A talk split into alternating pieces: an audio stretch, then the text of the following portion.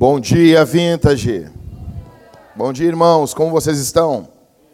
Meu nome é Jackson, eu sou um dos pastores dessa igreja e nós estamos cultuando a Jesus no dia do Senhor. Isso é algo muito importante, algo muito bom. Bom, já direto aí, eu peço que vocês fiquem com a Bíblia aberta em Efésios 4, capítulo 4, do verso 25 ao 32, vai ser a nossa meditação hoje aqui. A gente vai pensar um pouquinho nesses textos aqui.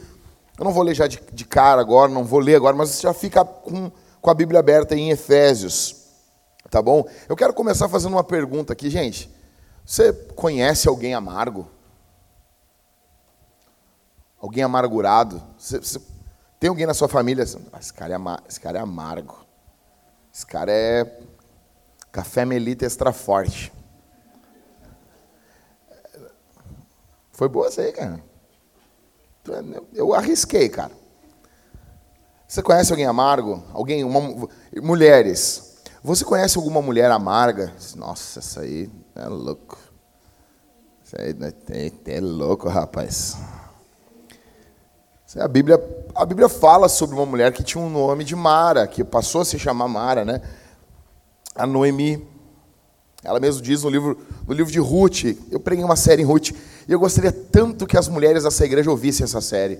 Foi uma das melhores séries, eu acho, que nós tivemos aqui na Vintage. São apenas seis sermões, você ouve todinha ela, tá bom? E hoje eu quero falar para vocês, é o sermão 13 da série de Efésios. Isso foi espirro. Não, sério, um nariz aí soltou. Que que é isso? Gente, eu vou falar hoje uh, uh, o texto esse de Efésios e o título do sermão é Eu sou perdoado. E perdão é, é provavelmente é o caso que os pastores mais tratam em aconselhamento. Amargura versus, versus perdão. Não tem, assim, de cada 100 casos, olha, eu arrisco a dizer que 95 casos se resolve com pedido de perdão, com perdão como a galera gosta aí, liberar perdão. Né? Não sei se ele estava preso, mas tudo bem. Mas tá bom, não vamos, não vamos complicar aí. Beleza, liberar perdão. Não tem problema. Né? Então, são os casos que os pastores mais tratam. Eu quero, uh, de, de introdução aqui, falar para vocês. Então, assim, ah, Jack, conheço pessoas amargas. Eu vou dar algumas características para vocês de pessoas amargas. Em primeiro lugar, se você quer anotar isso aí, você já pode ir anotando. Isso aqui é introduçãozinha bonita, linda. Primeira característica de pessoas. Ó, oh, isso é uma Harley. Primeira característica de pessoas amargas. E primeiro, as pessoas amargas sempre desenterram o passado. Fato. Sempre revisitam dores, momentos, situações, circunstâncias dolorosas, onde elas foram de fato machucadas e quebradas.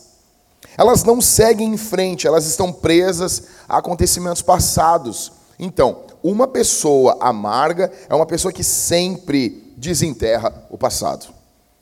Dois, pessoas amargas, ela tem um registro dos erros. Tem um registro de erros.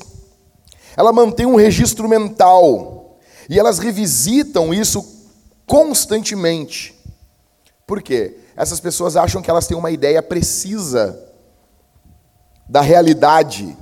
Só que às vezes elas não entendem que pode ser que ela tenha uma perspectiva da realidade. Então eles eh, normalmente essas pessoas elas são obcecadas e quando você fala com ela, ela vai dizer sempre isso aqui, ó. Ah, eu queria ter dito isso. Eu tinha que ter falado aquilo outro. Eu tinha que ter dito isso. Ei, Jim, eu tinha que ter dito isso. Sabe? São pessoas são obcecadas. Fala com ela e diz: Eu tenho um filme na minha mente. Hum, que isso? Três, pessoas amargas são menos focadas na ofensa e mais focadas no amor ao ofensor. Nossa, ficou longo, mas eu falo de novo, fica tranquilo. Pessoas amargas são menos focadas na ofensa e mais focadas no amor ao ofensor. Um estranho faz algo terrível para a pessoa. Terrível, terrível. Não dá nada. Não tem problema nenhum. Você não dá a mínima, você não se torna amargo. alguém próximo a você, querido, amado, te magoa, te decepciona, peca contra você, daí você fica amargo. Você fica amargurado. Por isso que nós temos mais mágoas com pessoas que nós mais amamos: pais, irmãos, tios, avós, amigos, pastores, filhos. Por isso, gente, que lá em Ruth, Noemi está amarga. Porque Noemi, Noemi era amiga de Deus. E Deus decepcionou ela. Como muitos, talvez, aqui essa manhã, estão decepcionados com Deus. Quatro, pessoas amargas, elas têm a tendência, escuta isso aqui, elas se tornam hipócritas. Isso aqui é muito sério. Como essas pessoas são vítimas, e todos olham e veem que elas são vítimas, todos. Escute isso, eu estou falando de uma vítima, de uma pessoa que sofreu. De uma pessoa que sofreu realmente. Com isso, essas pessoas que são vítimas e todos estão olhando, nossa, como ele sofreu, como ela sofreu. As pessoas, nesse momento, tendem a se sentar num trono e governar tudo e todos como juízes. Elas têm um orgulho terrivelmente exaltado. Elas amam dar o veredito sobre as coisas. Se eu pecar contra você, se eu errar, pecar contra você, eu não vou ficar amargo, eu vou ficar culpado, vou me sentir culpado. Só que se você pecar contra mim e eu não perdoar você, eu vou ficar amargo. Isso vai contribuir com o tempo para o meu senso de justiça próprio. Ou seja, eu vou ter você na minha mão. Cara, deixa eu contar um negócio aqui. Nós tínhamos um casal na nossa igreja. E, cara, a mulher tratava o marido como um cachorro. E eles eram muito mais velhos que nós. Então era uma coisa que a gente não entendia. E num dia, num dado momento, esse cara chega e falou: Uma vez, em 1915, eu traí a minha mulher. Ali, já entendi. O que aconteceu? Ela perdoou, entre aspas, ele, mas ela continuou com ele, porque era interessante. Ela sempre, quando algo desagradava ela, ela jogava na cara dele aquele adultério de mil anos atrás. E ela tinha um marido nas mãos. Quantos homens não fazem isso com as mulheres também? Quantas mulheres não fazem isso com seus maridos? Isso é perigoso demais. Eu não estou me dirigindo aqui ao ofensor, estou me dirigindo aqui a quem é ofendido. Só o Evangelho faz isso. Se pecam contra você e você não perdoa, você fica amarga e com o tempo você se torna um hipócrita. Você gosta, você vai, todos nós vamos acabar em algum momento manipulando as pessoas porque elas pecaram contra nós. Então, eu vou dar aqui, tá beleza? Essas são algumas características das pessoas amargas. Isso aqui é introdução para a gente entender o que, que o texto está falando. Eu quero dar para você cinco formas que uma pessoa se torna amarga. As quatro primeiras formas, elas são eh, ilegítimas. E a quinta forma, ela é legítima. Então, quatro formas ilegítimas que uma pessoa se torna amarga e uma legítima, tá bom? Então, primeiro, você erroneamente pensa que pecaram contra você. Você está errado, você acha que pecaram contra mim. Só que não é verdade. Você está errado e essa amargura é uma mentira. Você não pode estar amargurado. Porque você acha que pegaram, não, mas fizeram isso contra mim. Não, mas eles não pecaram contra você. O que foi feito contra você não foi pecado. Você não tem o direito de estar amargo. Dois, você colocou expectativas muito altas sobre as pessoas e você não disse o que esperava. Você colocou uma expectativa altíssima, mas não falou. Ficou só na sua cabeça. Isso acontece muito dentro dos casamentos. Ah, se ele me amasse, pastor, ele faria isso por mim. Daí faria o quê, irmã? Ele traria uma chinchila do Canadá para mim. Se ele me amasse, ah, se ele me amasse, eu ia ganhar um casaco. Mas tu falou isso para ele? Eu, eu, eu, vejo muito isso dentro, dentro de aconselhamento matrimonial. Às vezes o cara diz, não, pastor, ela não faz o que eu gosto. Mas o que, é que tu gosta? Eu gosto que beije 3 centímetros abaixo da minha orelha. Mas, negão, fala! Fala! Três. Então, as pessoas colocam uma expectativa muito alta e a pessoa não faz aquilo. Não, eu não acredito que ele não comprou bromélias importadas para mim no dia das mães. O meu sonho é ganhar essas bromélias às 8h37 da manhã, enquanto ele dá um duplo twist carpado, salpicando canela por sobre um café para mim. Eu não acredito. Quatro. Três. Você foi repreendido, só que você tem o coração duro. Ou o seu coração estava ferido. Mas, sabe, a pessoa vai falar com você e você fala, como ousam falar assim comigo?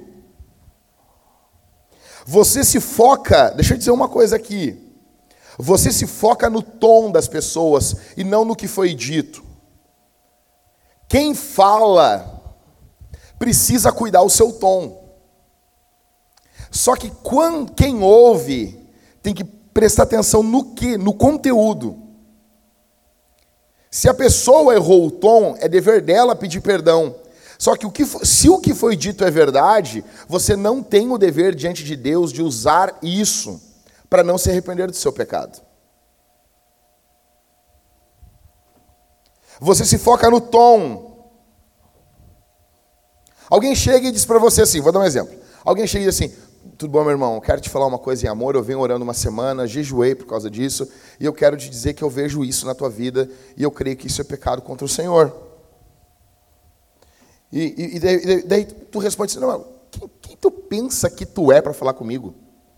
Quem tu acha? Quem você... Tu sabe quem eu sou? Sim, um pobre pecador sem Jesus. Daí você fala assim, não, deixe-me falar, peraí um pouquinho, meu irmão, deixa eu falar sobre o teu pecado. E você, não, não, não, não, eu não estou gostando dessa conversa aqui, não estou gostando. E você já muda de assunto. Você foi amado, você foi confrontado, mas o seu coração é duro. Você não consegue ouvir confronto. E eu sei que não é fácil. E você não consegue. Então isso, isso torna você amargurado. Eu me lembro quando o irmão chegou para nós, nós tivemos um primeiro confronto com ele. Pensa num confronto light. Né? O, o Rodrigo, o Everett, nós fomos à casa desse irmão. Quando a coisa é um pouco séria, nós juntamos as esferas do dragão para resolver. Agora nós ordenamos mais dois pastores, então temos um Megazord, que é o Michael. Eu falei alto isso.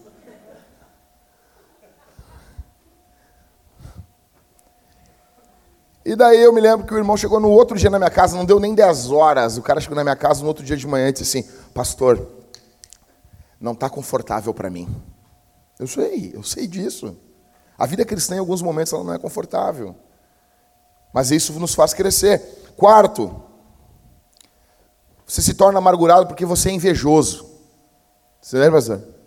Inveja é uma coisa. Uma vez fizeram uma votação na, aqui na PUC, um amigo meu estava fazendo, estudando ali, e fizeram uma, uma votação, uma votação não, uma pesquisa na sala de aula. Não me lembro quantos alunos eram, digamos que 50. Eles fizeram uma pesquisa, assim, você se considera uma pessoa invejosa? Dos 50, dois se consideraram. E daí ele fez uma outra pergunta: você se considera alvo de inveja? Todos, todos, todos se consideraram. Daí o cara disse assim: olha, gente, ou esses dois invejosos, eles são muito invejosos, que eles invejam todo mundo. Ou a gente está tendo uma percepção errada da realidade. Tiago 3, do verso 14 ao 16, diz: Se pelo contrário vocês têm em seu coração inveja amargurada e sentimento de rivalidade, não se gloriem disso, não mintam contra a verdade. Esta não é a sabedoria que desce lá do alto, pelo contrário, é terrena, animal e demoníaca. Olha o que Tiago está falando, cara. Essa sabedoria é terrena, é animal, é demoníaca. Verso 16: Pois onde há inveja e rivalidade, aí há confusão e toda espécie de coisas ruins. Eita lasqueira. Então, essa inveja começa na infância. Por exemplo, o seu irmão tem uma habilidade e você não tem. O seu irmão tem uma habilidade. Escuta isso aqui, cara. Seu irmão tem uma habilidade, você não tem. Alguns dos seus amigos são engraçados e você não é. Ninguém ri das suas piadas. Alguns dos seus amigos têm um corpo atlético e você não tem. Você é o gordinho. O gordinho. Ou você é um pau de vira tripa. Nem usa mais esse apelido, né? Você é seco. Você usava, pastor, na minha infância. Eu fazia salto com vara. Um dia a vara disse para mim, agora é minha vez. Sabe? Seus amigos sabem tocar um instrumento. Você não. Você joga pedra na água. Seus amigos, seus irmãos são obedientes.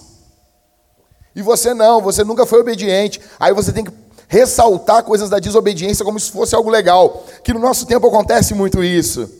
Uma criança é obediente, aí você vai ver com outro pai, uma mãe. Você notou isso? Eles dizem assim. Ah, mas os meus filhos, eles, eles são crianças, eles têm vida. Eu não quero robozinho. Já viram isso? É um orgulhinho ferido, cara. Fala pro papaizinho novinho, pra mamãezinha, quando faz isso assim, Quer um biquinho? Quer um. Como é que é? Como é que, é que tu fala pro Luther? Um, um, um beat? Quer um beat? Quer, quer um biquinho? Quer uma mamadeira? Oh, sabe? Isso é orgulhinho ferido. E muitos têm isso desde criança, na infância. Aí chega na adolescência. Você não tem as roupas que os seus colegas têm. Chega em casa e diz para sua mãe: Mãe, eu não tenho. Todo mundo tem. A tua mãe diz a seguinte frase: Você não é todo mundo. Agora, no dia das mães, cheguei em casa e disse, mãe, não comprei teu presente de dia das mães. Mas todas as mães ganharam. Peguei ela assim, mas tu não é todo mundo. Estou brincando, ela ganhou lá um negocinho lá, um conosquinho. Então, na adolescência, o seu pai não tem carro, seu pai anda de busão, você tem vergonha. A sua merenda no colégio é pão com manteiga e os seus amigos comem na cantina. Ah, cara. Colégio público tem isso, velho. Por que, que a cantina no colégio público não é pública? Não entendo isso. Ou seja, o seu tênis tinha um furo e os seus colegas tinham tênis importados. Eu me lembro que teve um período que meus pais se separaram, cara, a coisa foi muito tensa. E eu fiquei tipo um mês usando um tênis com furo no tênis. Foi muito legal aquilo, cara. Tipo, nos dias de hoje, tu passa uma fita e diz, ah, sou skatista. Ou seja, você fica amargurado. Os seus amigos, você cresce. Eu vou citar um exemplo aleatório aqui. Seus amigos, o boné cabe na cabeça deles e você não tem boné que cabe na sua cabeça. Um exemplo aleatório. Ou seja, você tirava notas ruins seus colegas tiram notas boas. Aí você chega na juventude. Você gosta de uma guria e ela não gosta de você. Você gosta de uma guria, ela tem a tua idade, mas ela começa a namorar com um jogador do time de vôlei do colégio. Ouvi um é. Eu ouvi um é aqui. E você diz assim, não é justo, ela está namorando um cara cinco anos mais velho. Ele está com o físico todo desenvolvido lá e tu tem o corpo do Júnior do Eu Patrulho as Crianças. Ou seja, todo mundo está namorando. Você nota que seus amigos estão felizes e você se irrita com isso. Aí você chega na vida adulta, os seus amigos casam, você não. Isso amargura você. Seus amigos conseguem um bom trabalho, eles estão esperando um bebê. Aí os filhos crescem, os filhos estão seguindo Jesus. O seu filho é um semi-capeta. Você fica irritado. Aí seus amigos compram um bom carro. Você se irrita, você se amargura. Eles compram uma boa casa. O casamento dos seus amigos está bom e eles vão celebrar isso, e eles têm que celebrar isso. Aí, seus amigos ganham um aumento do trabalho. fazem uma viagem bacana para o exterior e você fica amargurado por causa disso. Esses quatro motivos que eu dei é pecado quando você se amargura por causa disso. O quinto, motivo justo, quando pecam contra você. E o restante do sermão a gente vai ficar aqui. Ou seja, você é uma vítima. Fizeram, disseram, ou, ou, ou fizeram, disseram, ou deixaram de fazer algo para você. Porque o pecado não é só o que a gente faz, é também o que a gente deixa de fazer. Mas Deus, muitas vezes, mesmo o próprio Deus, dizendo que pecaram contra nós, Deus, se nós chegássemos diante de Jesus, Jesus, eles fizeram. Jesus ia dizer assim: é verdade, tu está certo. Eles fizeram mesmo isso. Só que mesmo assim, quando pecam contra nós, nós temos duas opções: amargura ou perdão. Nós temos duas opções. Ou somos amargurados, ainda que isso se explique, não, mas fizeram isso, mas você vai ser um amargurado, você vai sofrer muito com isso. Isso vai fazer muito mal para você. Ou você tem a opção de perdoar. Eu pergunto contra quem você está magoado aqui essa manhã. Seja honesto diante de Deus. Fale, fale em pensamento, diga assim, Senhor, aquele desgraçado ou principalmente, por que, que você está amargo? Quem pecou contra você? Qual é o rosto que vem na sua mente quando eu falo isso? Quais são os momentos que vêm à sua mente? Qual o nome? Quem te traiu? Quem te abandonou? Quem te machucou? Quem te desapontou? Quem você culpa aqui essa manhã pela sua amargura? Quem está magoado, eles não aceitam que nós mostremos na Bíblia que nós devemos perdoar. Eles sempre vão responder com: Não, ó, não. Tudo bem, pastor, tudo bem. É que assim, ó, deixa eu explicar uma. Daí eles tentam explicar. Mas, sempre tem um mas. Sempre. Muitos, muitos, muitos aqui essa manhã foram vitimizados. Muitos aqui sofreram coisas terríveis. Talvez eu estou falando para mulheres que sofreram coisas terríveis aqui. Talvez eu estou falando para pessoas, mulheres que foram abusadas ou, ou molestadas quando eram crianças. E eu não quero aqui, em momento algum, irmã, zombar da tua dor. Eu piso com muita reverência no solo sagrado que é o teu sofrimento. O nosso sofrimento é um terreno sagrado em nossa vida. E eu piso nele, eu entro nele com, a, com o Evangelho hoje pela manhã com muita reverência, com muito respeito à tua dor. Meu irmão, Talvez eu estou falando aqui para homens que sofreram coisas terríveis na sua infância, adolescência. Você viu coisas que uma criança não deveria ter visto. E eu, com muito amor, quero conversar com você aqui essa manhã. Eu não quero ser leviano, mas eu quero o teu bem. Sabe por quê? Porque se a gente tiver um copo, um copo, um copo com água, e a gente botar uma gota de algo amargo nessa água, toda a água vai ficar amarga. E tudo quanto ela se comunicar, todo mundo que provar dessa água vai ficar amargo também. Tudo que sai, tudo que sai do, de dentro do coração está contaminado com amargura. Eu pergunto para você, o que há no teu coração aqui essa manhã? O que tem dentro da tua alma? Como que você toca as pessoas com base na amargura? Tipo, o nome, do, o nome Noemi, olha só isso, cara. O nome de Noemi, Júnior, quer dizer doçura, alguém doce. Quando acontece a tragédia na vida dela, ela diz: Agora meu nome é Mara, eu sou uma mulher amarga. O seu coração, ele está cheio essa manhã de doçura ou de amargura? Então, vamos para Efésios capítulo 4, do verso 25. Esse é o quadro, eu tinha que pintar esse quadro para você. O que, que Deus diz aos amargurados? O que, que Deus diz? Efésios 4, 25 ao 32. Por isso, deixando a mentira, que cada um fale a verdade com o seu próximo, porque somos membros do mesmo corpo. Fiquem irados e não pequem. Não deixem que o sol se ponha sobre a ira de vocês, nem deem lugar ao diabo. Aquele que roubava, não roube mais, pelo contrário, trabalhe, fazendo com as próprias mãos o que é bom, para que tenha o que repartir com o necessitado. Não saia da boca de vocês nenhuma palavra suja, mas unicamente a que for boa para a edificação, conforme a necessidade, e assim transmita graça aos que ouvem. E não entristeçam o Espírito de Deus, no qual vocês foram selados para o dia da redenção. Que não haja no meio de vocês qualquer amargura, indignação, ira, gritaria e blasfêmia, bem como qualquer maldade. Pelo contrário, sejam bondosos e compassivos uns para com os outros, perdoando uns aos outros, como também Deus em Cristo perdoou vocês. Então, o que, que Deus diz aos amargurados? O que, que Deus tem a nos dizer? Rápido aqui: seis mandamentos aos cristãos amargurados. Então, em primeiro, verso 25: observe sua fofoca.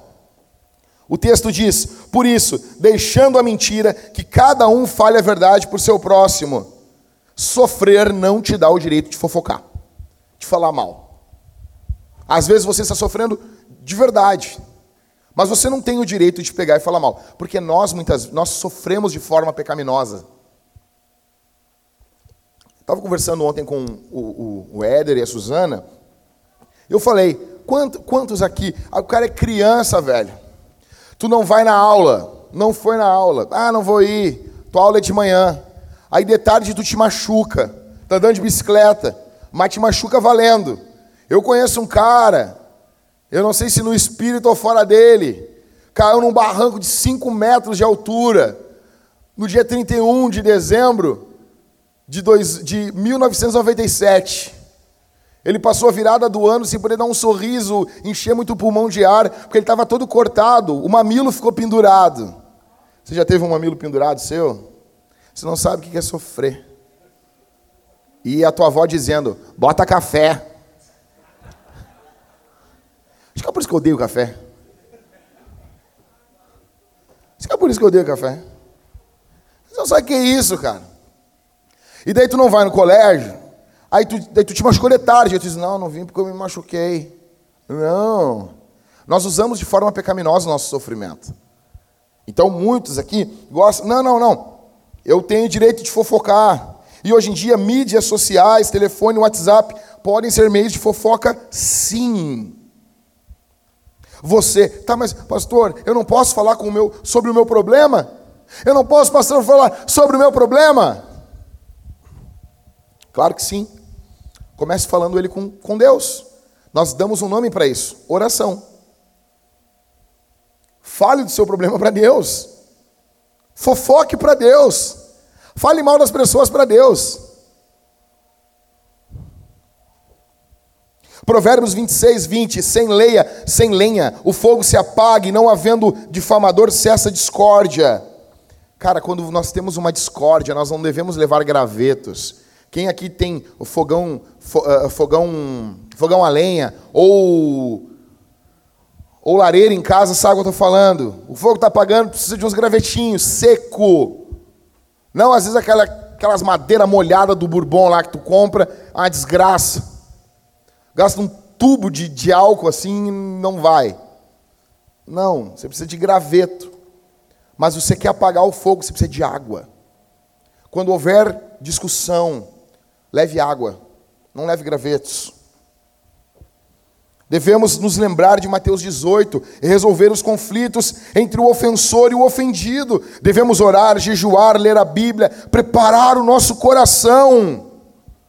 Sabe, gente, às vezes as pessoas querem resolver as coisas na força do braço, e quem está falando aqui para vocês, eu já fiz muito isso. Às vezes faço ainda. Nós devemos ter tranquilidade para resolver coisas que envolvem ofensor e ofendido. Ore, jejue, prepare seu coração. Ou então, pedidos de oração que são fofocas. Vocês, já, vocês nunca tiveram numa. Só eu, que já congreguei, que os negros fazem uns pedidos de oração. Hum, Jéssica, quero fazer um pedido de oração. Tu ficou sabendo que a Mariquinha traiu o Joãozinho? Vamos orar por ela. É, sim. Aí conta todos os negócios. Que pedido de oração é esse? Então, em primeiro lugar, o que Deus diz aos, aos magoados, aos amargurados, observe a sua fofoca. Dois, Vamos, demônio. Observe suas emoções. Verso 26. Fiquem irados e não pequem. Eu amo esse texto. Por quê? Porque a ira, todas as emoções, elas são boas, porque são criadas por Deus. A questão é se as emoções estão nos direcionando à santidade ou ao pecado. Nem sempre ira é algo ruim. Nem sempre. Olha o que diz Êxodo 34, 6. Uma curiosidade, esse aqui é o verso mais falado em toda a Bíblia. Ele é mais repetido em toda a Bíblia. A Bíblia, tá, a Bíblia diz aqui que Deus é lento em irar-se. Ele se ira, mas ele é lento. O que é uma pessoa lenta em se irar? Ela tem o pavio Hã? longo. Então nós podemos dizer que Deus tem um pavio longo. Sim. Nós, como cristãos, devemos ter um pavio longo. Devemos demorar a nos tirar. Precisamos ser assim, lentos para a ira. E na ira não pecarmos. Como que nós nos iramos? Quando nós combatemos a maldade. Você usa a ira justa para combater a maldade, para construir ajuda àqueles que estão sofrendo. Normalmente isso às vezes é motivado por ira ao mal. Então, observe suas emoções, fique ligado nas suas emoções, fique ligado na sua ira. Três. Três. Cara, não sei. Eu acho que não sei se trocaram a bateria disso aqui. Bora! Observe seu relógio. Verso 26 ainda. Não deixem que o sol se ponha sobre a ira de vocês. Gente, esses caras aqui, eles são uma, uma sociedade agrária. Eles são o pessoal do interior. Eles são uma galera que fala chimarrão. Sabe? Nós gostamos assim de comer uns, uns cuca e tomar uns chimarrão. Nós temos boa gente, nós, todo, chama o nene para nós ali. Chama o nene. Toda a família tem um nene. É ou não é isso aí? Toda a família tem. Mas eu levo ele de Tabata no colégio. Ou seja, não deixe que o sol se ponha sobre a ira de vocês. O que, que isso está dizendo? Não deixe que as coisas, as coisas se estenderem ou se atrasarem. Cara, eu fico sabendo, às vezes, do, os caras estão brigando em casa, os negros estão há duas semanas sem, sem se falar. As duas semanas. Brigaram ontem. Os negros levantam brabo hoje, não olham na cara do outro, dentro de casa. Como assim, velho? Vão trabalhar brigado. Como assim? Tem pais, eles não se falam, cara. Brigam. Irmãos da igreja. Isso não significa que você não vai dizer assim, não, eu vou dar uma volta aqui, vou, vou esfriar a cabeça e na volta a gente vai conversar com calma, com tranquilidade, que nem gente, não que nem bicho. Isso é bom. Isso é bom, preciso orar, eu estou frustrado, eu quero colocar minha cabeça no lugar, eu quero esfriar minha mente, eu quero ler a Bíblia, eu quero orar. Eu vou estar pronto em uma e duas horas, me dá duas horas e a gente vai resolver isso. Me dá, me dá duas horas, por favor. Você pode dizer para sua esposa isso. Me dá duas horas, eu vou ficar no quarto aqui lendo a escritura, sondando meu coração e eu quero estar pronto para a gente conversar. Eu fico vendo. E, tem, e sempre tem no casamento alguém que, se o outro não vier sempre falar, a pessoa é a dona da razão. Isso que é isso? Chama o pastor lá, Vou chegar com um monte de graveto assim, ó. Tô brincando. O cara acabou de pregar. Não, cara. Não, meu irmão, minha irmã. Você tem que ser humilde. Você tem que ser humilde. Você tem que ser humilde. Você, não, você, você, meu irmão, é pastor da casa. Você não pode permitir esse tipo de coisa. Você tem que pegar e chamar o arrependimento. E se você pecou, você se arrepende, você dá o tempo. Ó, eu vou te dar para você pensar duas, três, seis horas, e daqui a seis horas nós vamos conversar. E vai ter arrependimento, vai ter tranquilidade, e nós vamos ficar em paz. Eu não estou falando de coisas gravíssimas. Eu não estou falando assim, você não dá um tapa no rosto da sua mulher e quer resolver as coisas em duas horas depois. Você tem que chamar a polícia para você, é diferente. Você não trai a sua esposa e você quer que fique tudo tranquilo, tudo em paz. Não, cara, vai doer ainda. Você não dormiu com a amiga da sua esposa e vai ficar tudo bem. Você acha que a sua esposa vai ficar feliz, lhe dar um beijo, um abraço? Não. Isso vai demorar, talvez demore muito, muito, muito tempo, talvez demore anos. Eu estou falando que nós, nas lidas do dia a dia, nós não podemos deixar o sol se pôr, nós temos que resolver as coisas, pedir perdão, nos reconciliarmos. O problema são quando existe dias, meses e anos agindo um câncer literalmente na alma. Resolva o quanto antes. Observe o seu relógio. 4, verso 27. Observe o seu inimigo. Olha o que diz o verso 27. Nem deis lugar a quem? A sogra?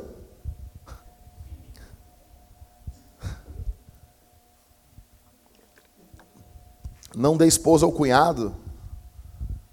Não coloque o cunhado e a cunhada dormir na tua casa. Cunhado é uma desgraça, pastor. Eles comem tudo que tem na geladeira. Não, não é cunhado. Podia ser, mas é diabo. Ah, pastor, mesma coisa. Não, observe o seu inimigo, verso 27. Deixa, deixa eu fazer uma pergunta para vocês.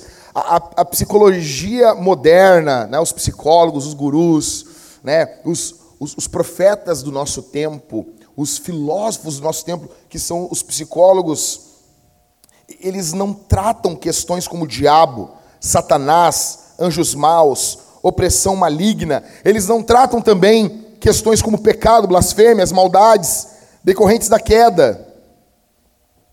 Ah, pastor, mas nem tudo é demônio. Nem tudo é demônio, mas nem tudo também não é demônio. Vocês entenderam? Demorei para fazer esse raciocínio. Vocês prestaram atenção? Nem tudo é demônio, mas nem tudo não é demônio. Então, assim, deixa eu dizer uma coisa para vocês. Assim, é, é, eu vou fazer uma pergunta assim.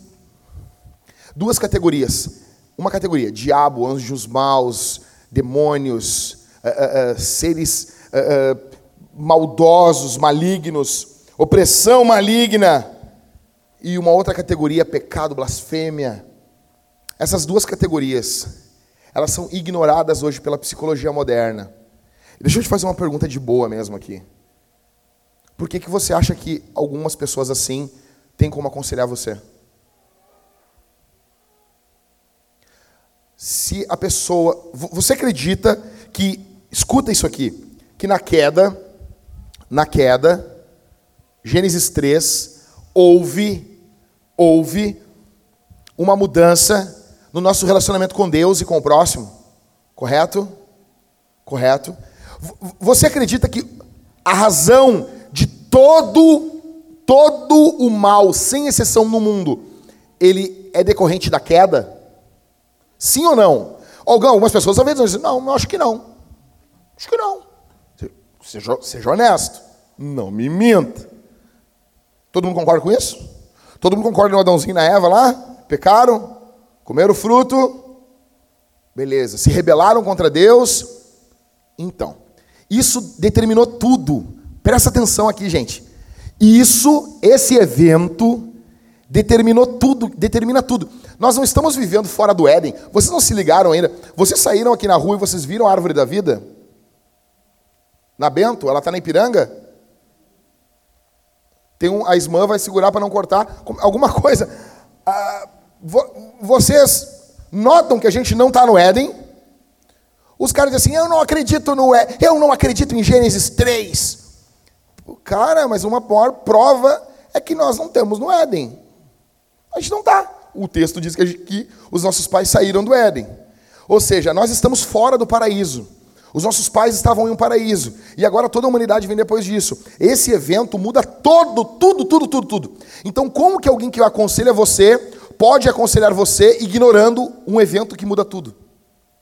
Você tem noção disso, gente? Como que alguém vai ter um conselho que preste se ela ignora o pecado? Segundo, você acredita que demônios eles são reais? Ou tem algum teólogo liberal aqui que acha que que não, que isso é uma construção e barará. Todo mundo acredita aqui que o diabo. Nós, na Vintage, acreditamos que os demônios são reais. que o diabo é real. Vocês acreditam, gente? Vintage, vocês sabem? Vintage, estão acordados? Beleza, muito bom. Então, como que você vai ser aconselhado por alguém que não crê que demônios são reais? Como que alguém que não crê que pecado é real e que demônio é real, demônios são reais, pode trazer algum conselho para você? Se esses, essas duas questões mudam tudo. Hoje em dia, se eu falo sobre isso, sobre diabo, sobre repreender o diabo, eu, já que sou um louco neopentecostal. Eu vi uma entrevista de um grande teólogo, um grande teólogo do nosso país, e perguntaram para ele se uh, uh, possessões poderiam existir hoje. Ele disse que não.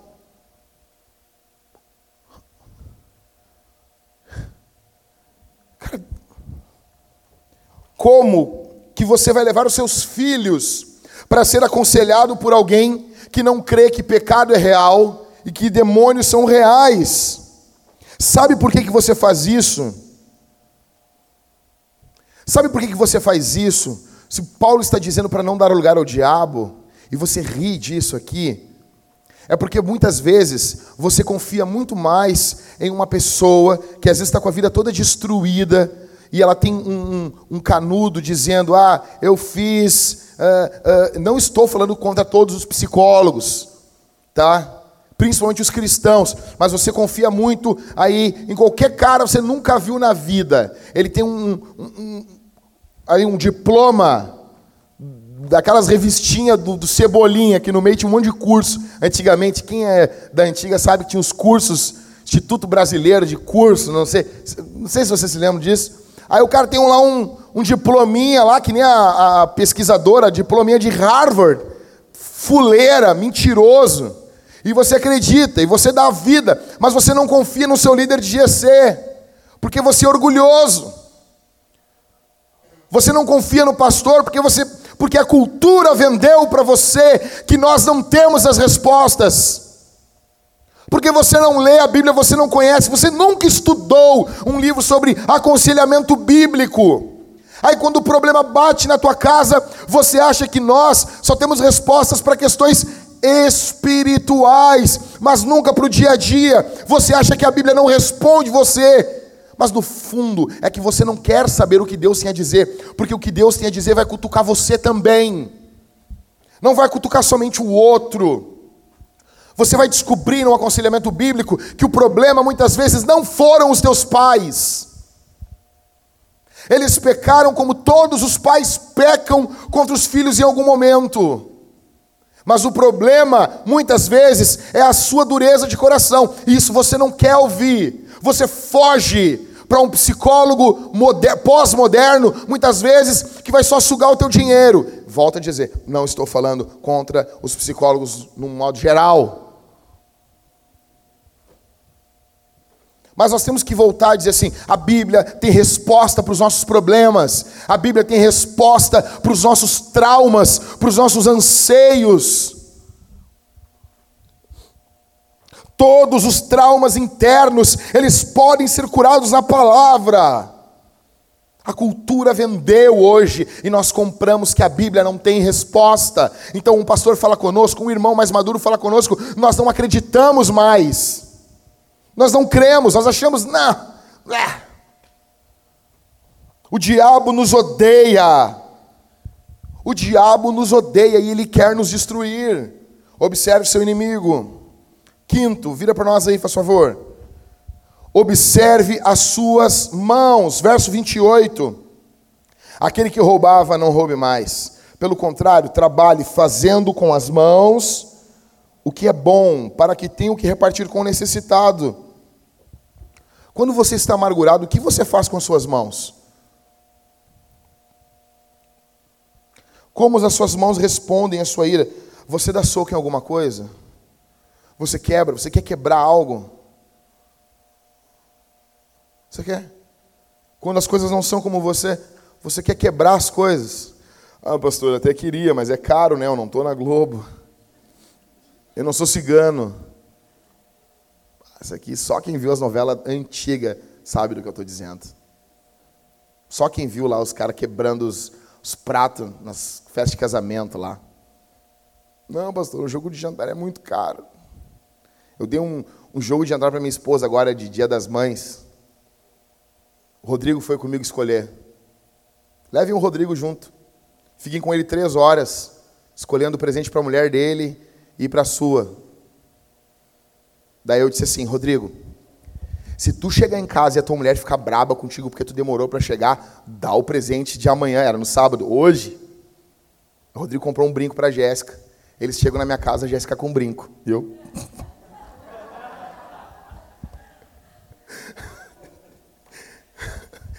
Eu fui com o Rodrigo ali, eu, eu tô lá comprando, comprando negócio lá.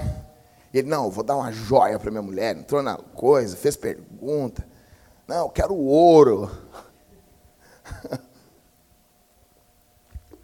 Aí eu disse, ó, oh, Rodrigo, pareceu o Davi e o Jonatas fazendo um sinal. Se, se ela ficar irada, tu, tu dá o brinco. Chegou a Jéssica bem tranquila com o brinco lá em casa. Oi, pastor. Eu olhei aquele brinco, eu te conheço. Quase que eu profetizei na hora, imagina? Por que tu brigou com teu marido? Imagina? Por que, Ou seja, o que você faz com as suas mãos? Você empurra alguém? Você pega alguém forte? Você já empurrou sua esposa? Minha irmã, você já, já tentou bater no seu marido? Deixa eu dizer uma coisa, isso não é engraçado.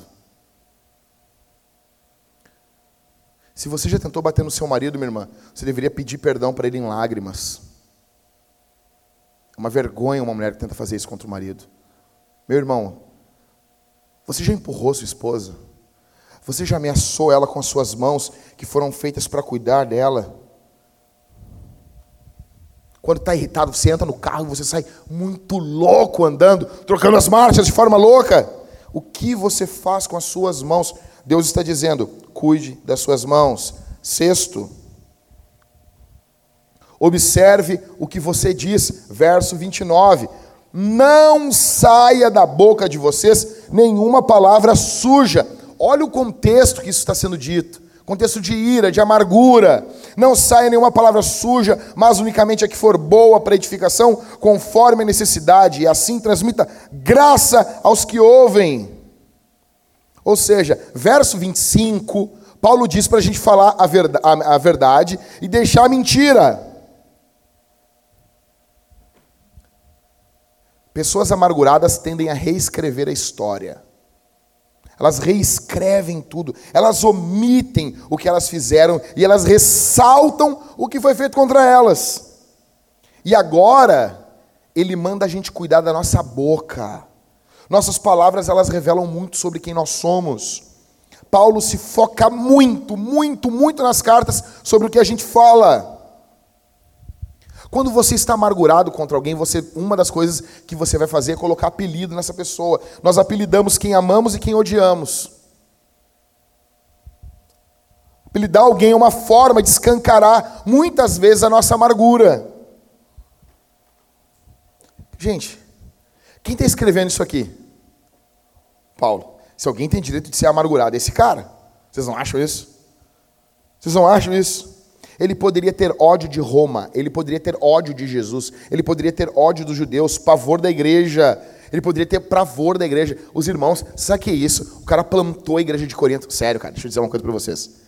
Eu, toda vez que eu leio a carta de Paulo aos Coríntios, eu termino irritado, cara. Deixa eu dizer, deixa eu, você já fez. É que às vezes as pessoas leem a Bíblia, elas não se envolvem com a leitura. Eu olho as pessoas e ler, amém. Eu, cara, amém o quê, velho? Tu vê a porcaria do Game of Thrones, tu sai tudo. Uou! Cara, como que tu lê segundo aos Coríntios, quando Paulo começa a falar do jeito que a igreja tratou ele, e tu não te irrita, meu? Cara, e o pior de tudo é que não tem o nome de um na carta. Na primeira aos Coríntios ele fala lá no comecinho.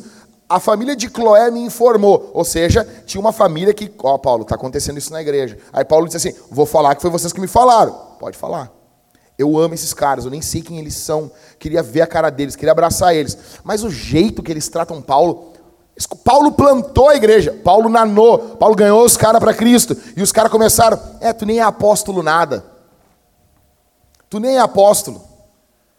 Quando Paulo chegou em Corinto, os caras queriam carta de recomendação. Tem louco? Vocês são a minha carta, pomba. Eu tenho uma, eu tenho uma raiva quando eu leio 1 Coríntios e 2 Coríntios também. A forma como eles tratavam Paulo. A forma ímpia. Mas, mas esse é o Jack, né? Paulo que passou por isso, fica de boa, velho. Paulo ama a igreja, cara. Para poder pregar em Corinto, ele recebeu a oferta de, de Filipos. Você tem noção que é isso, velho? Porque ali os caras, não, nós não vamos, não vamos se comprometer contigo, Paulo. Paulo, Paulo quando estava ali em Corinto, teve que vender tenda. Ah, tem que vender tenda mesmo. Gente, você é idiota. Jesus, quando começou no ministério, full time pregando para tudo, largou a carpintaria, cara. Isso não é questão de vagabundagem, isso é questão de prioridade. Porque o ministério pastoral é muito mais desgastante. E Paulo, em momento algum, tem amargura. Porque Paulo é, Paulo é um homem curado. Deixa eu dizer uma coisa para vocês. Segue comigo aí, no verso 30 e no verso 31 agora. Depois, pode passar, por favor aí. No verso 30 e no verso 31, Paulo vai dar para nós o ciclo da amargura. Nota isso comigo, verso 30 e 31. E não entristeçam o Espírito Santo de Deus, no qual vocês foram selados para o dia da redenção. Vai lendo comigo aí, meu irmão. Verso 31. Que não haja no meio de vocês qualquer amargura, indignação, ira, gritaria e blasfêmia, bem como toda maldade. Devemos deixar toda o quê? a amargura. Deixe toda amargura. Pessoas amarguradas, magoadas, elas tendem a procurar outras pessoas que odeiam as mesmas pessoas. E assim, juntas, elas minam o coração uma das outras. Como nós já não vimos isso? Tinham pessoas, cara, que congregavam conosco, era muito engraçado, e o Rodrigo, a gente ria disso. Eles não visitavam ninguém da igreja, não cuidavam de ninguém, não pastoreavam ninguém. Eu estou falando isso porque isso já faz muito tempo, fazem no mínimo cinco anos.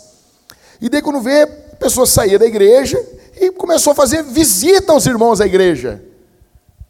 E se juntaram pessoas que odiavam certos irmãos e ficaram se minando umas às outras. E ficam alimentando. Cara, dizem que uma forma de fazer amizade é você falar mal de alguém.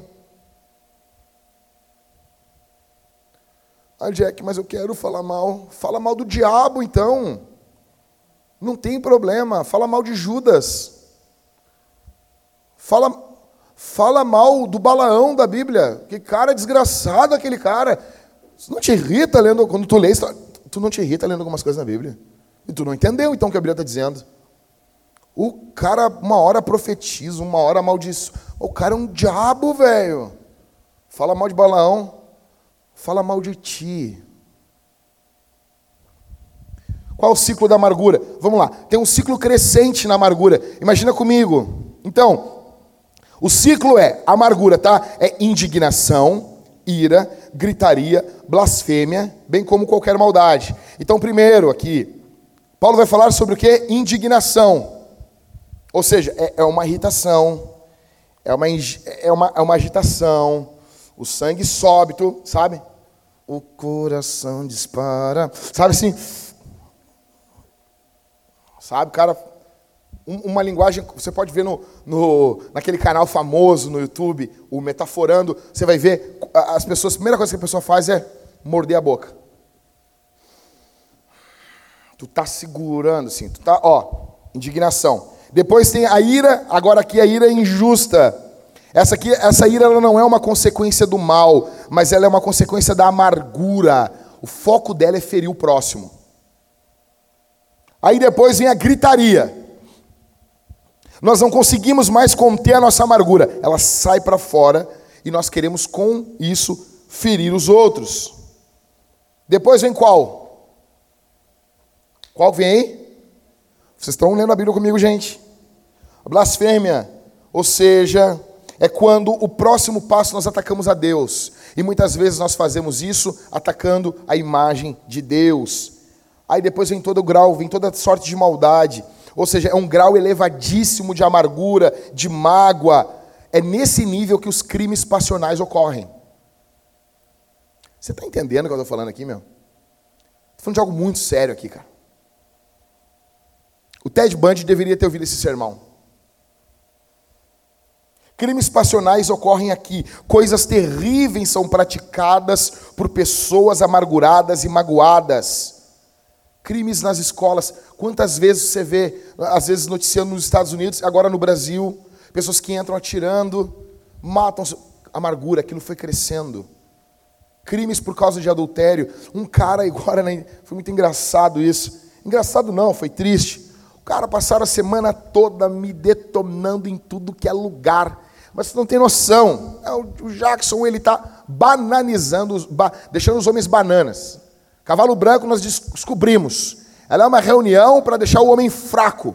Isso tudo foi motivado por um carinha que ele chegou um dia para mim e disse: Tem um amigo meu que a mulher dele traiu ele. Eu, tá bom, vamos falar sobre esse teu amigo. O que, que esse meu amigo tem que fazer? Eu disse: Perdoar? As pessoas acham que eu vou inventar um troço novo. Gente, deixa eu dizer uma coisa para vocês. Se quem não se ligou ainda, eu estou falando as coisas da Bíblia bem comum. Talvez eu faça alguma coisa diferente para introduzir o assunto, mas o que eu estou falando é algo comum. É o que um pastor de 70 anos falaria. Nada diferente.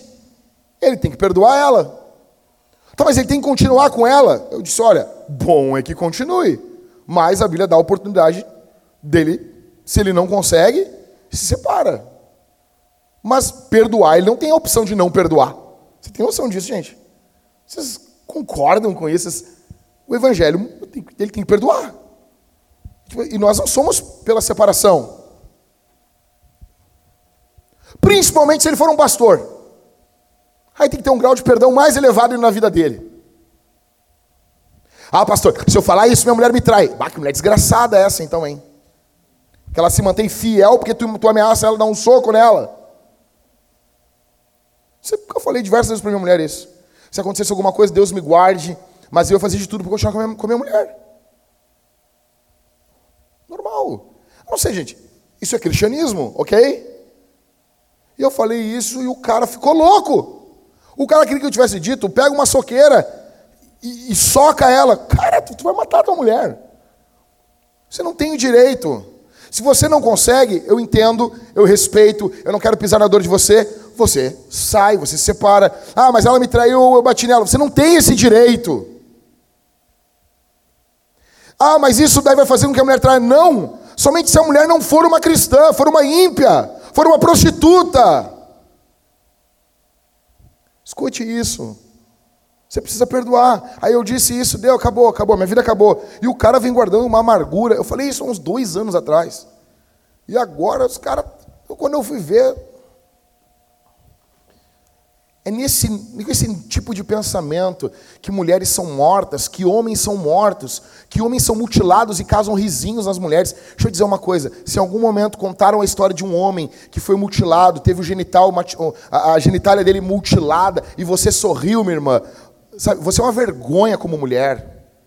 Porque nós não aceitamos homens que riem lá das mulheres no Oriente Médio quando eles tiram o clitóris dela, os esfregando uma pedra no clitóris. Isso é motivo de tristeza. Daí, quando envolve uh, uh, ferimento contra homem, tem muita mulher que ri. Você deveria se envergonhar. O Evangelho é contra a violência contra ambos crimes terríveis acontecem, porque esse ciclo de amargura fica maquinando dentro das pessoas. Do verso 30 e o verso 32, do 30 ao 32.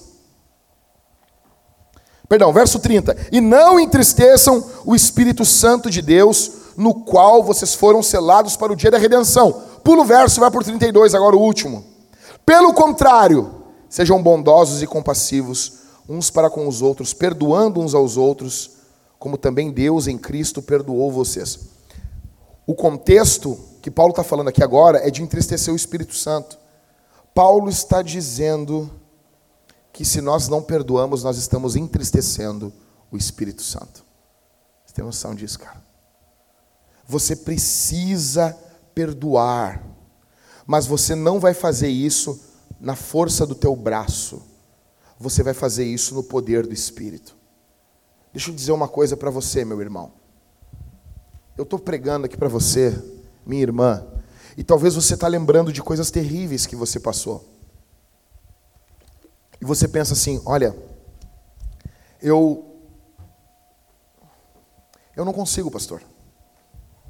É, é, é, é muito difícil. É muito terrível e eu entendo você. E eu sim, eu concordo e eu sei que é terrível isso. Só que eu quero dizer para você que o Espírito Santo capacitou o próprio Jesus. Você já leu isso no Evangelho de Lucas, Jesus, capítulo 4, e Jesus cheio do Espírito Santo. Jesus andava cheio do Espírito Santo. Eu pergunto para vocês: vocês já viram Jesus amargurado? Vocês já viram Jesus magoado? Já viram Jesus num canto, Pedro animando ele? Ai, não dá, não consigo. Ah, o Jesus salva nós. Não dá.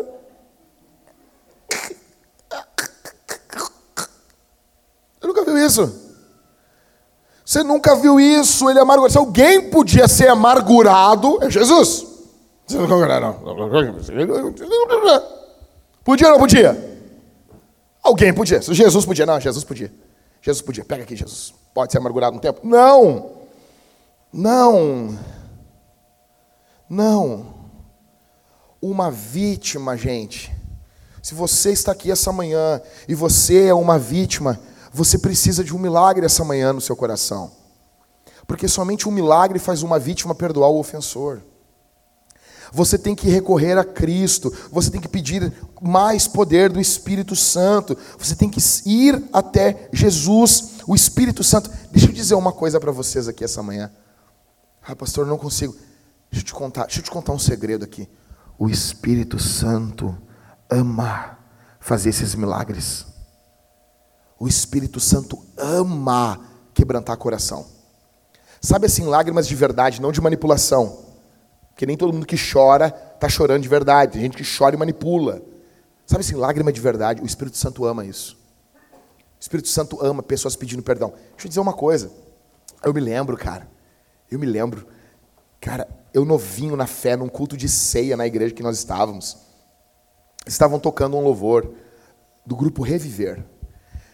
E o coro era mais ou menos assim: Quando o poder do Senhor se manifesta, o mal se vai e se torna alegria e a paz toma conta, a doença sai. Aí ele fala assim: e a presença de Cristo domina a todos que aqui se encontram.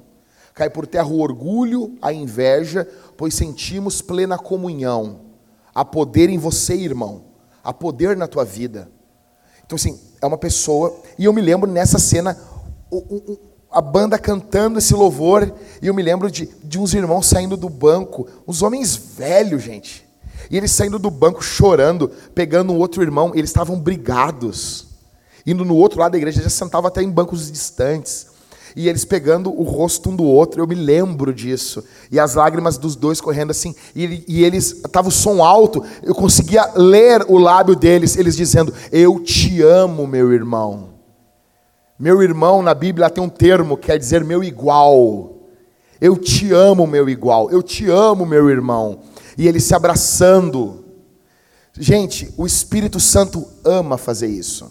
O Espírito Santo ama encher o nosso coração do seu poder para que nós venhamos perdoar as pessoas.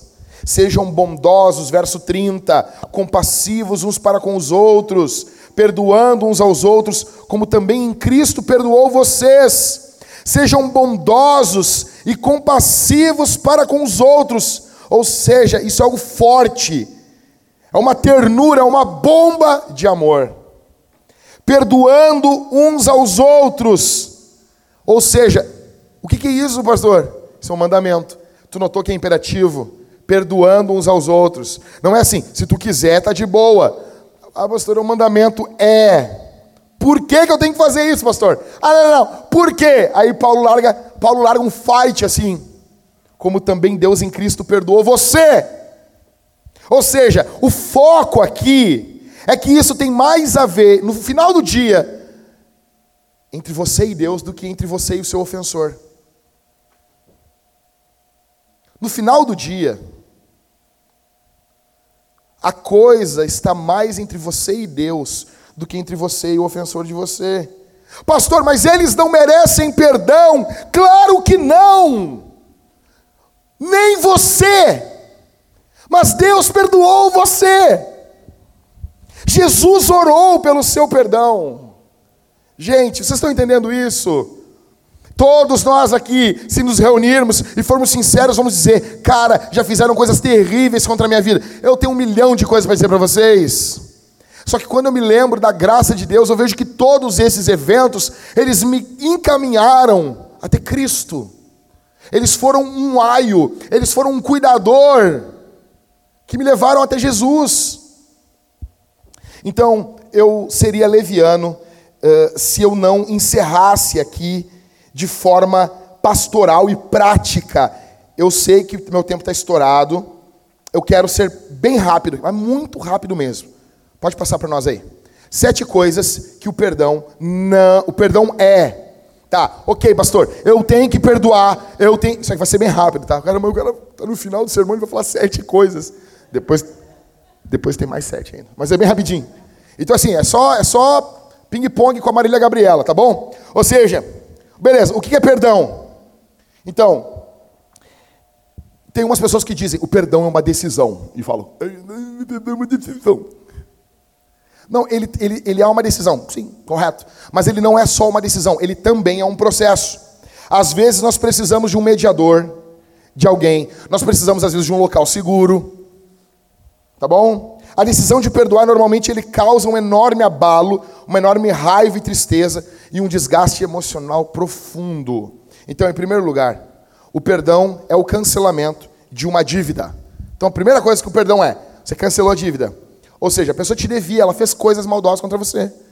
Ao fazer algo contra você, ela tem uma dívida com você. Você cancelou isso aí. Ah, mas lembra da oração do Pai Nosso? Perdoa as nossas dívidas. Ou seja, perdão. Tá bom? Dois. Bora. Bora, vamos lá. O perdão é a remoção do controle que o infrator tem contra você. Se você não perdoou, escute isso: o infrator tem um poder sobre a vida de você. Jesus não está de forma prática sobre você, mas sim o infrator. Ou seja, com isso você não é livre emocionalmente. Então, quando você perdoa, você também está fazendo bem a você também. Pensa nisso. Três. Você pode bater foto aqui depois também. Três. O perdão é uma doação de um presente ao seu ofensor e a si mesmo. Ou seja, você está presenteando, você está doando algo e você vai ter um benefício fenomenal. Primeiro, você vai reduzir sua ansiedade, você vai reduzir seu estresse, sua pressão sanguínea vai baixar. Gente, eu estava na conferência de remadores aqui, eu estava pilhado, pilhado, pilhado, pilhado. Ficava louco para sair no, no soco. Cara, fui ver minha pressão, 15 por 8. Imagina, isso é claro, ah, isso é só, não é só arremadores, isso é o McDonald's também. Beleza, eu sei. Mas deixa o meu ídolozinho guardado aqui.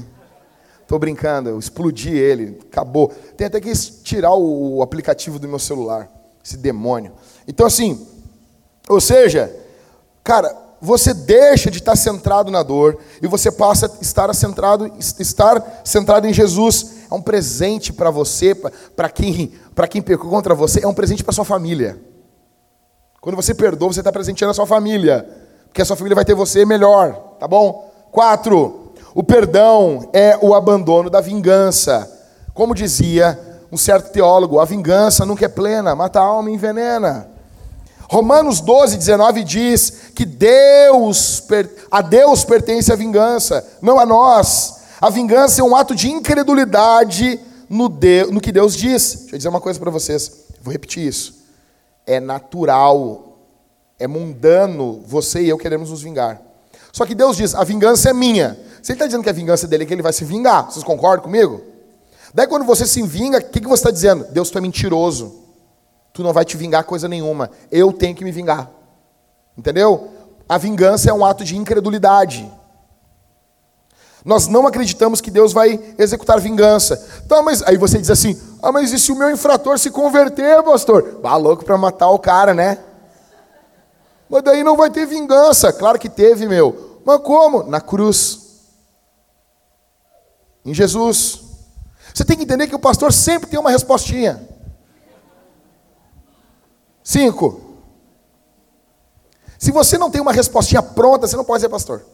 Se eu vou escrever um livro ainda, esse que vai ser o, o epílogo final. Vamos lá. Cinco.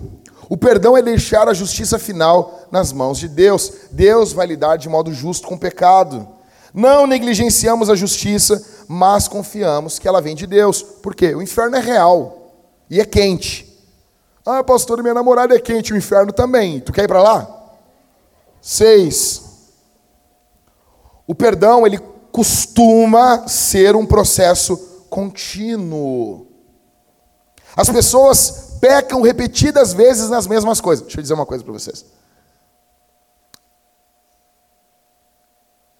Cara, se eu contar para vocês as coisas, o Rodrigo está comigo desde do início, do início, do Gênesis da Vintage. Eu vi uma foto nossa, Rodrigo. Ah, Rodrigo, a gente está destruído, Rodrigo. Tu um pouco mais, tu um pouco mais. Cara, Rodrigo sabe quantas coisas, às vezes eu repito, teve coisas que eu já repeti aqui na Vintage de, de falar para as pessoas, sério, cara, mais de 100 vezes. Não tem noção. Cara, nós precisamos perdoar as pessoas várias vezes. Se você quer ter saúde emocional, você tem que perdoar as pessoas várias vezes, porque elas vão repetir os erros. Elas vão repetir. Sabe? No período de onde Jesus, quando Jesus estava aqui na terra como, como homem, quando ele nasceu, havia um ensinamento entre os rabinos que deveríamos perdoar, e o, e o costume era de três a quatro vezes. Aí Jesus chega para Jesus, quantas nós temos que perdoar? Sete vezes? Tipo assim, sete já era um troço. Para a época, quando Pedro diz aquilo ali, tá entendendo, Lucas? Ele está querendo mostrar para Jesus assim. Ó, na época, é três a quatro vezes. Aí Jesus, aí Pedro chega, é sete vezes, Jesus. Ele esperava que ele ia ganhar uma estrelinha, tá entendendo? Aí Jesus diz setenta vezes sete. 490 vezes. Ou seja, o, o infinito humano que nem diz os paulistas, o infinito, humano, o infinito. Tipo assim, é, meu, é para sempre. Então, o perdão é, é um processo. Sétimo, o perdão é querer bem a quem lhe ofendeu. Você quer bem ele. Você sabe que no final das contas você perdoou quando a sua esperança é que eles venham ao Senhor e o futuro deles seja melhor que o passado deles. Aí você sabe que você perdoa mesmo. Tá, beleza. O que, que o perdão não é? Rápido. Um, o perdão não é a negação do que ocorreu. De que ocorreu algum pecado, nem a diminuição do seu mal. Não é isso. Jamais devemos dizer, não houve nada. Claro que houve, cara. Jesus morreu na cruz por isso. Claro que houve. Não, isso não foi nada. Claro que foi. Se foi, foi. Não, isso foi feito sim. Dois, o perdão não implica em permissão para pecar. Você pode perdoar e mesmo assim se opor ao mal. Não deve tolerar, deixa eu dizer uma coisa. Você não deve, você não pode tolerar abusos contra você. Eu não estou ensinando aqui bondadismo. Bondadismo é um câncer. Você, tem, você não deve tolerar abusos contra você. Você não deve tolerar isso. Seu marido bateu em você, perdoe ele e chame a polícia. As duas coisas não são antagônicas. Chame a polícia porque ele tem que ser preso. Por quê? Porque ele tem um pecado que tem que ser corrigido. Se você não fizer isso, você não vai estar amando ele. Se você se você não fizer isso, você se torna cúmplice do pecado. Deixa eu dizer uma coisa. Eu sei que muitas vezes é o medo que faça com que as mulheres não chamem a polícia. Eu sei, mas esse, isso é um pecado. Não chamar a polícia é um pecado. É pecado. Três, o perdão não é necessariamente uma resposta a um pedido de desculpas. Ou seja, cara, você não está respondendo só porque a pessoa te pediu desculpa. Algumas pessoas nunca vão te pedir perdão, nunca vão te pedir desculpa, e você tem que perdoar elas. Simples assim. Eles podem nunca se arrepender. Eles podem morrer sem se desculpar. Eles podem ter se afastado. Você pode nem saber mais onde essa gente está. Não importa se eles pediram ou não perdão. Dane-se. Você tem que perdoar. Quatro.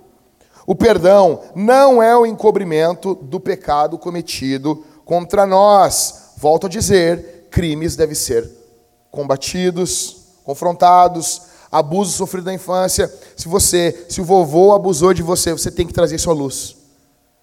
Porque o vovô pode abusar de uma outra criança. Ah, mas ele é tão querido, ele é tão amado, você tem que trazer isso à luz. Se o papai. Às vezes, hoje a gente fala muito o homem como abusador, mulheres também abusam, cara. Vocês viram casos numa creche onde a mulher estava abusando sexualmente de algumas crianças, batendo foto, enviando. Cara, se você sabe disso, você tem que confrontar isso. Precisamos pensar que a pessoa deve ser parada para o seu mal não continuar. Cinco. O perdão não é esquecimento. Aqui eu, eu, eu, vou, eu vou discordar de, de grandes pregadores. O, per, o perdão não é esquecimento, não é. Não é. Somente um diabo manda uma mulher que foi abusada na infância não lembrar disso. Como assim, cara? Como que você vai dizer para ela não, não, não, não lembra? Como assim, velho? Somente um demônio manda uma mulher esquecer uma traição. Ela não vai esquecer. Ah, pastor, mas Deus diz que não se lembrará dos nossos pecados. Cara, Deus sabe todos os nossos pecados. O que Deus está dizendo é que Ele não vai se relacionar conosco com base nos nossos pecados. Ou seja, Ele está assim. Ele vai se relacionar assim. Entendeu? Você lembra, mas você não se relaciona com a pessoa com base naquilo. Sexto, o perdão não é confiança. Gente, bota isso na tua cabeça. O, o marido traiu. A confiança, ela deve ser perdida rapidamente e ela deve ser ganhada lentamente. Escute isso. Você, nós, nós devemos ser rápidos para fazer uma pessoa perder a confiança. A pessoa cometeu algo profundo, ela tem que ser tirada a confiança dela, você já não confia nela.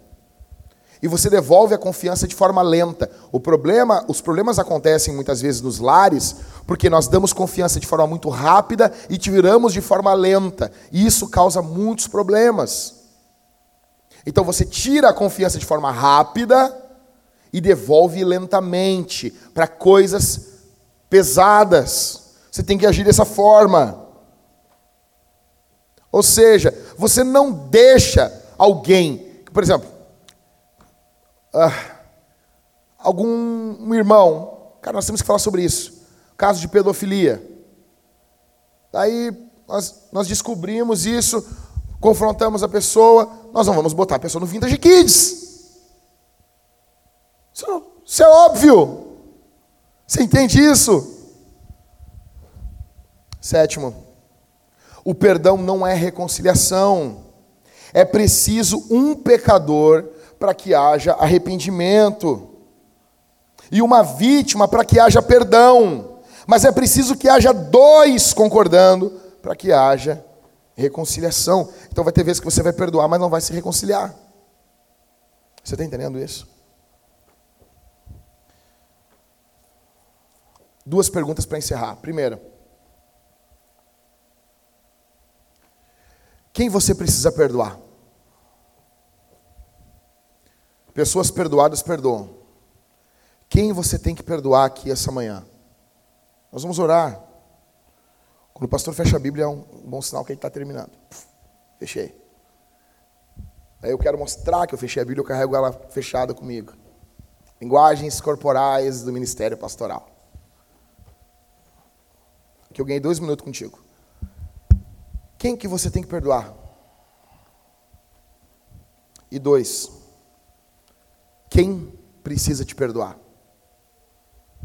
Não seja religioso e farisaico aqui essa manhã, achando que só os outros precisam te pedir perdão. Para quem você precisa pedir perdão? Se você é perdoado, você precisa também perdoar, lutar contra a amargura nós vamos responder esse sermão aqui de três formas. A primeira, nós vamos ofertar. Nós vamos ofertar. Porque quando você era amargurado, escuta isso, gente. Eu estou pregando ainda. O amargurado era egoísta. O amargurado, ele é egoísta, ele não doa, ele não é generoso. O perdoado, ele está muito preocupado que outras pessoas ouçam o Evangelho. Se você foi perdoado por Cristo, você vai ofertar. Ontem nós tivemos uma reunião aqui com os líderes da igreja, foi uma benção a reunião. Gente, deixa eu dizer uma coisa para vocês. Não, não vou dizer agora, senão o Rodrigo vai me matar, que eu sempre falo as coisas antes do tempo. Mas nós precisamos ser muito mais intencionais na oferta, porque nós queremos plantar uma outra igreja.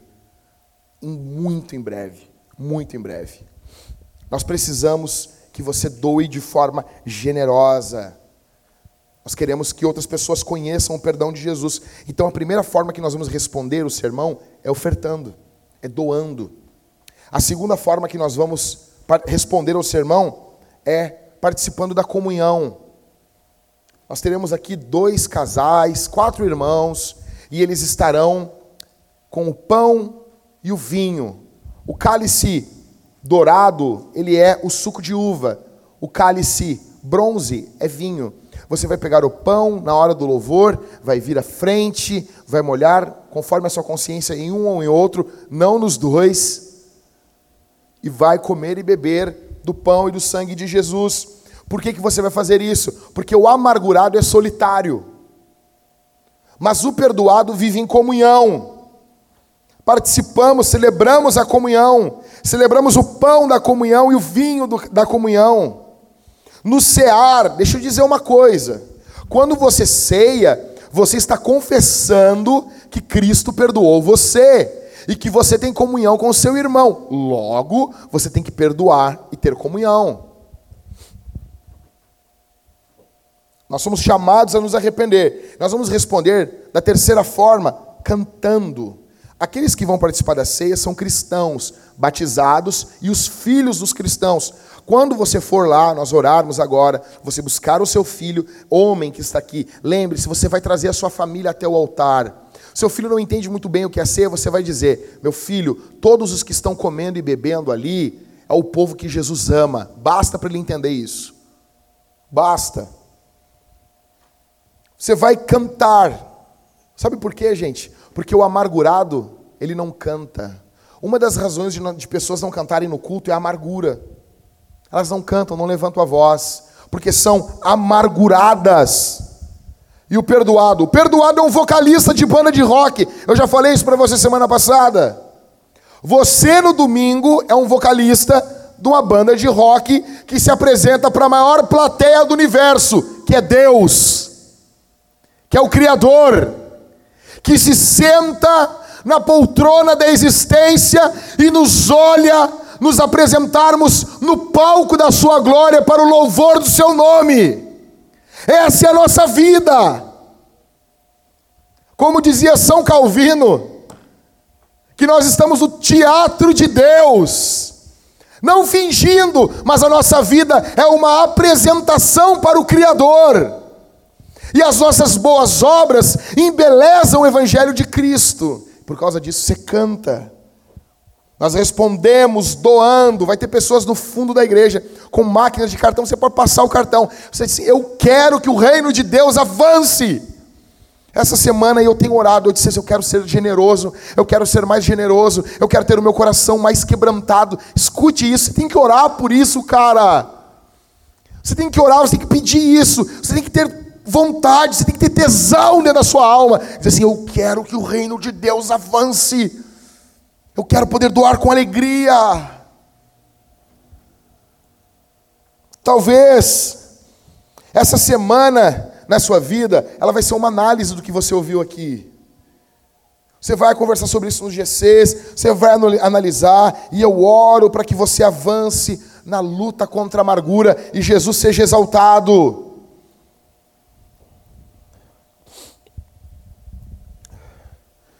Encerro dizendo que se nós perdoamos é porque Cristo morreu na cruz do Calvário e perdoou os nossos pecados. Eu tinha, acredite em mim, eu tinha muito mais para falar, tá bom?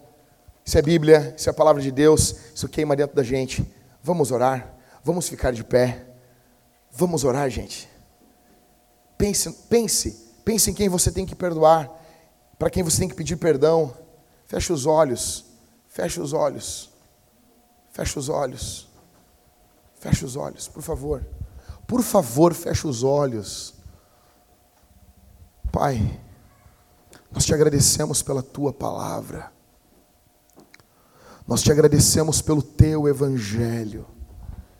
Nós te agradecemos porque o Senhor fala numa língua que nós entendemos que é a tua palavra. Eu oro por, pelo meu irmão que está aqui, pela minha irmã, que talvez ao ouvir esse sermão o coração foi machucado, sacudido.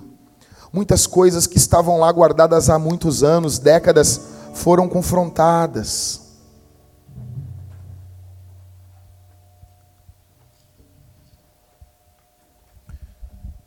Eu peço ao Senhor que estenda o teu amor, a tua graça no nome de Jesus.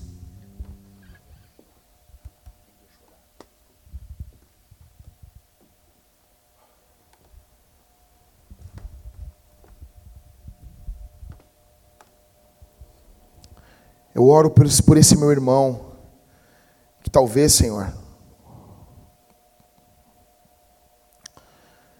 Enquanto eu falava, o seu coração foi reportado a vivências terríveis. A momentos terríveis, Senhor. Eu oro por essa minha irmã que lembrou de coisas angustiantes, que muitas vezes ela fez de tudo para não lembrar. Mas o teu espírito sacode nossas estruturas essa manhã. Eu te peço, por favor, Senhor, perdoa perdoa os nossos pecados. Perdoa as nossas misérias, Senhor. Perdoa, perdoa, derrama o teu perdão sobre nós. Derrama o teu perdão aqui essa manhã. Derrama a tua graça essa manhã.